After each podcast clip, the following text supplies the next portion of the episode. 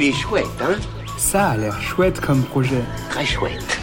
Bon, c'est pas le tout, mais quand il faut y aller... Ce que je trouve vraiment chouette, c'est trouver le temps pour me détendre. Ce que je trouve encore plus chouette, ce sont les festivals.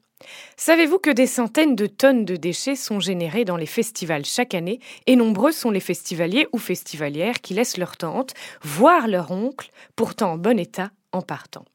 Eh bien, je vous présente le projet Détente.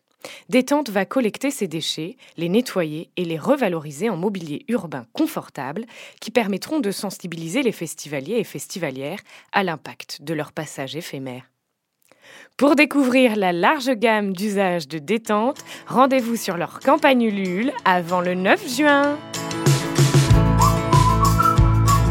Il est chouette, hein? Il est très chouette ce projet, oui.